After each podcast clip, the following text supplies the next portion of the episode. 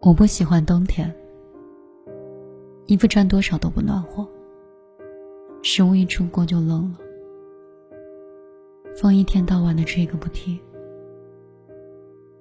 我也不喜欢北京，灰蒙蒙的天让人绝望，拥挤的马路上让人迷茫。待在这里的时候想逃离，离开了又想回来，这就是北京。我和许承安的故事，就是发生在这座城市。我这个人忘性大，丢三落四的事儿常有。那天出门的时候，坐上车才发现没有带钱包。车上有六个人，只有一个人走到我的跟前，跟我说他的公交卡借给我刷。那个人就是许承安。他走向我的那个瞬间，我仿佛看到他身上有光。我让他加我微信，我把钱还给他。他说不用了，就三块钱而已。下车的时候，我把微信号码告诉他，让他回头加我，我把钱转给他。我不想欠别人的，哪怕就三块钱。我等了一天。微信都没有动静，也许是我想多了。我跟我自己说，世界上还是好人多。第二天下午的时候，许承安加了我。他解释说，一开始想不起来那串数字了，想了好几遍。他也说，加我好友不是为了跟我要钱，他只是觉得我这个人很有趣，想认识一下。那是我来北京的第一年。那年冬天，我被辞职，被连夜赶出了出租房，被分手。所有人都以为我在北京过得很好，只有我自己知道，接近零下的温度里，因为赶不上最后一趟车，而在冷风里走了一个多小时是什么感觉？寒冷。孤独、绝望，就像是被全世界抛弃了一样。许承安说我有趣，其实并不，我一点都不有趣。我只是为了生存，我不得不武装自己。起风了，就只能拼尽全力的才能站住脚跟啊。再次遇见许承安的时候，又是在我出糗的时候。当时的出租屋停了水，我扛着桶，然后一点一点在那里爬楼梯。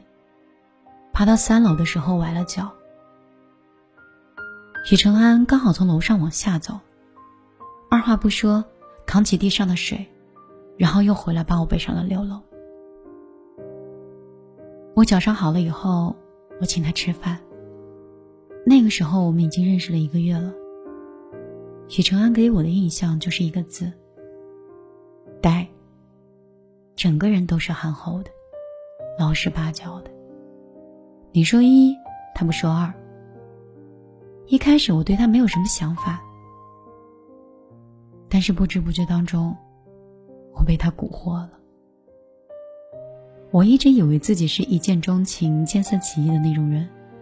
日久生情肯定不适合我，但是许承安的出现让我明白，一见钟情是童话故事里的专属，日久生情才是现实的可能。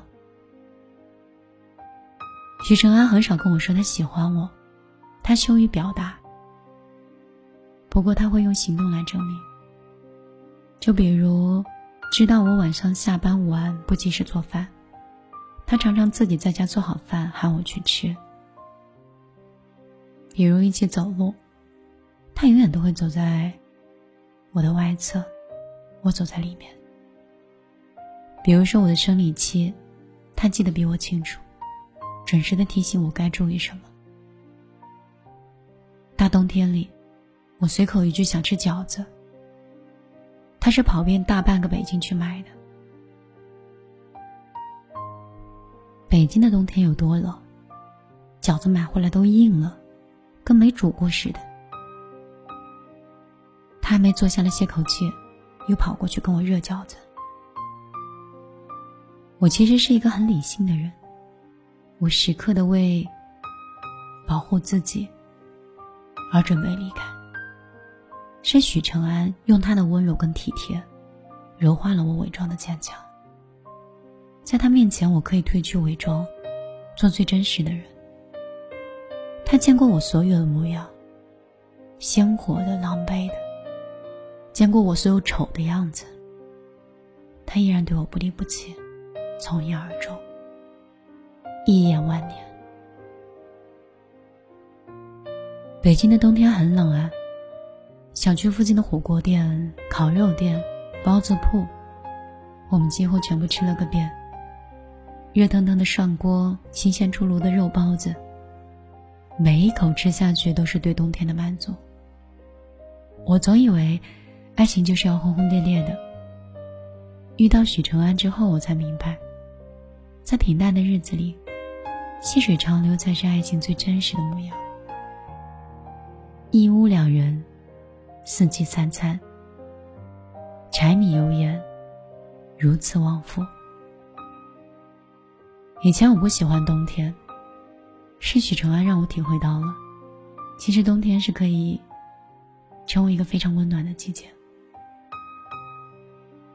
衣服一边的口袋的暖手宝，突然被裹进厚厚的大衣里，缠满了整个脖子的围巾，还有喜欢人的怀抱。这些都让原本寒冷的季节变得温暖又可爱。虽然天寒地冻，但是身心暖和。两个彼此寒冷的人拥抱在一起，是可以相互取暖的。许承安说，他在北京过了很多个冬天，只有今年的冬天，他才觉得有温度。他说，从今往后，他会喜欢上北京的冬天。就像喜欢我那样，我说，以后冬天再冷我也不怕了，因为我有人陪了。我的风尘仆仆有人懂，我的软肋有人呵护，我的深情不会被辜负。他免我忧，免我苦，免我颠沛流离，免我无枝可依，给我肩膀靠。给我温暖，给我爱和陪伴，不只是冬天，以后的每一年，我们都会深爱这座城市，像千千万万背井离乡、远道而来的追梦人一样。我们把北京当成我们最后的归属，当成我们的家。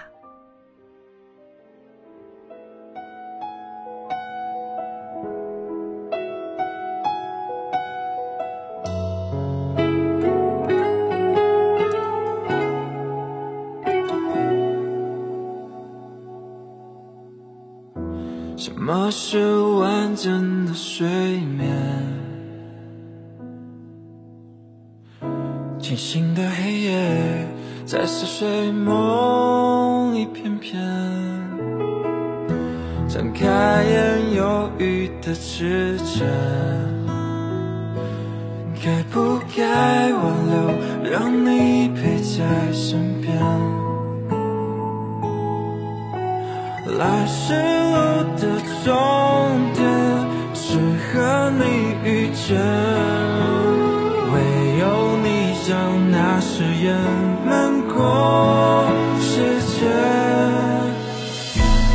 痛到失去了语言，我心里却飞哭时间，依旧是倔强的少年。